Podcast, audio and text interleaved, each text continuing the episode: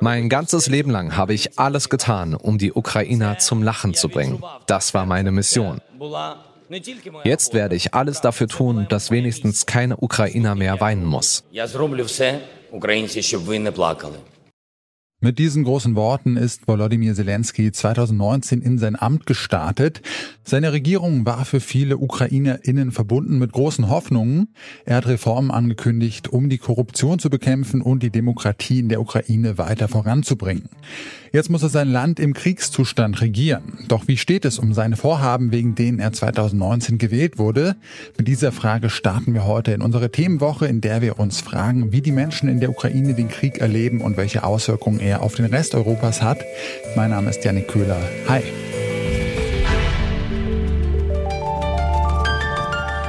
Zurück zum Thema.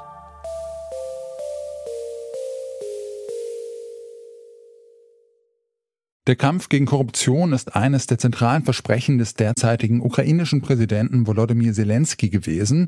Immerhin gilt die Ukraine laut Korruptionswahrnehmungsindex von Transparency International nach Russland als das zweitkorrupteste Land Europas. So ist mit Zelenskys Amtsantritt 2019 die Hoffnung verbunden gewesen, dass die Ukraine in Zukunft demokratischer wird. Seit dem russischen Angriff im Februar dieses Jahres muss sich die Regierung jedoch vor allem mit der Verteidigung des Landes beschäftigen. Aber wie steht es um die demokratischen Reformen? Darüber habe ich mit Heiko Pleines gesprochen. Er ist Politikwissenschaftler an der Universität Bremen. Zelensky ist ja nun schon seit 2019 Präsident und hat das vorangetrieben. Wie gut ist das bisher gelaufen und welche Hürden haben da die Bekämpfung erschwert? Also im Prinzip ist das Problem, so wie ich das sehe, vor allen Dingen, dass es zwei große Gegner gibt. Das eine ist ein Teil der Gerichte selber und das macht es besonders schwierig. Es gab halt schon vor dem Krieg den Konflikt mit dem Verfassungsgericht. Und da ist halt das Problem, wenn das Verfassungsgericht korrupt ist, wie geht man damit um? Wenn man das Verfassungsgericht absetzt, ist das gegen die Verfassung.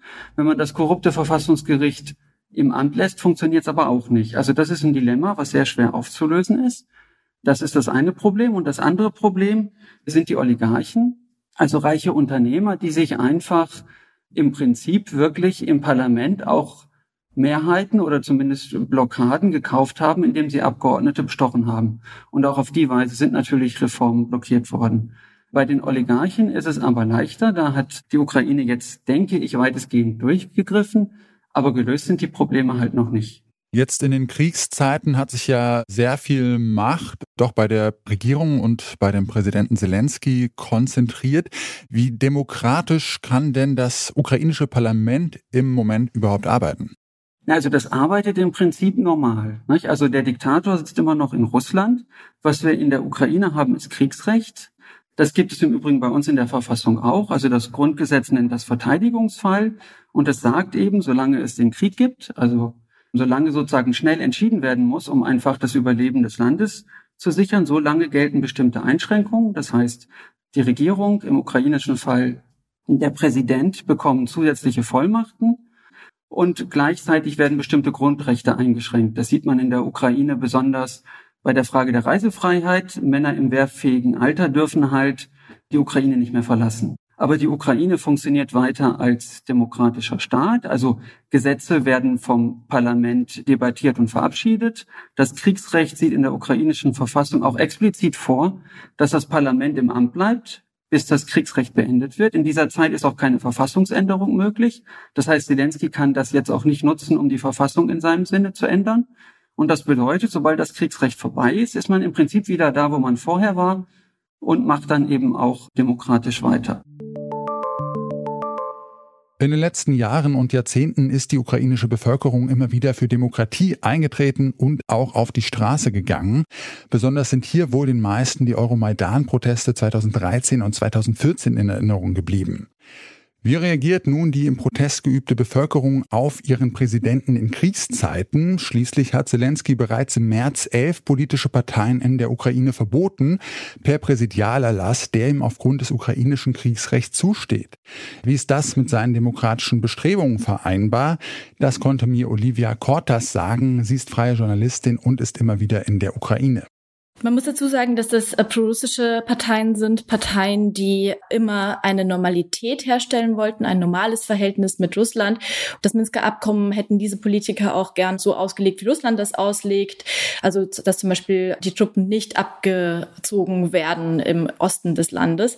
Und ich habe mich mit Abgeordneten unterhalten in der Ukraine verschiedener Parteien und auch die Oppositionsparteien, die eben dann nicht die pro-russischen waren, aber, aber eben auch Poroschenkos Partei, die ja hm, mehr oder weniger der größte politische Konkurrent ist der Zelensky-Partei, die sind dafür, dass diese pro-russischen Parteien auch erstmal verboten werden, bis eben das Kriegsrecht endet. Ich habe mich auch mit einem Vorsitzenden dieser Oppositionsplattform, also der größten pro-russischen Partei unterhalten und er selbst hat gar nicht so stark kritisiert, dass seine eigene Partei quasi gerade nicht arbeiten kann und er sagte, na ja, man brauche halt momentan einen Sündenbock und er könne das verstehen, dass seine Partei nun der Sündenbock sei, aber prorussische Parteien gäbe es in der Ukraine gerade nicht.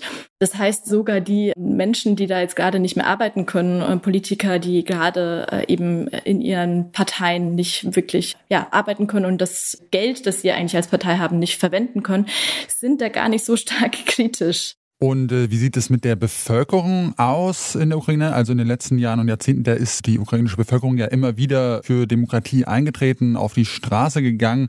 Wie ist denn die Stimmung da aktuell? Gibt es irgendwie auch Kritik aus der Bevölkerung heraus oder spielt das jetzt in den Kriegszeiten gar keine Rolle? Es gibt sehr wenig Kritik an der aktuellen Regierung, wenn man mit den Menschen spricht, weil ganz klar wird, dass man, egal ob ich mich als deutsche Journalistin mit Politikerinnen unterhalte oder eben mit einer Brotverkäuferin oder wem auch immer, die Menschen appellieren dann quasi an Deutschland, dass man Waffen liefern solle. Und dann ist dieses große Ziel auch nach außen hin nur dieses eine gemeinsame Ziel des Friedens und des Siegs zu kommunizieren. Also nur dann später nach zweistündigen Gesprächen kommt dann mal, ja, ähm, Zelensky ist vielleicht ein super Kriegspräsident, aber vielleicht wird es in Zeiten des Frieden anders sein und vielleicht braucht man dann jemanden anderen. Und gilt das auch für JournalistInnen? Also äh, jüngst hat Zelensky ja alle nationalen Fernsehsender unter staatlichem Dach vereint. Äh, wie wird das denn von ukrainischen JournalistInnen wahrgenommen? Es ist ja so, dass das davor schon die Medien selbst mehr oder weniger ja, organisiert hatten, diesen gemeinsamen Sendemarathon, der da ja 24 äh, Stunden am Tag, sieben Tage die Woche läuft. Und Poroschenko-nahe Medien haben sich dagegen entschieden, daran teilzunehmen und haben jetzt dadurch auch sehr stark an Reichweite äh, verloren. Aber in der Ukraine kritisieren Journalistinnen und Journalisten das momentan eher selten. Man hört wenig Kritik in der Ukraine gerade an der eigenen Regierung und an eben den Maßnahmen Zelenskis. Seit dem russischen Angriffskrieg auf die gesamte Ukraine im Februar gilt im Land das Kriegsrecht. Das gibt dem Präsidenten mehr Macht, auch kurzfristige Entscheidungen zu treffen. Dadurch werden demokratische Prozesse aber nicht grundsätzlich ausgehebelt. Schon vor Zelenskys Amtsantritt hat die Regierung daran gearbeitet, die Korruption im Land zu bekämpfen.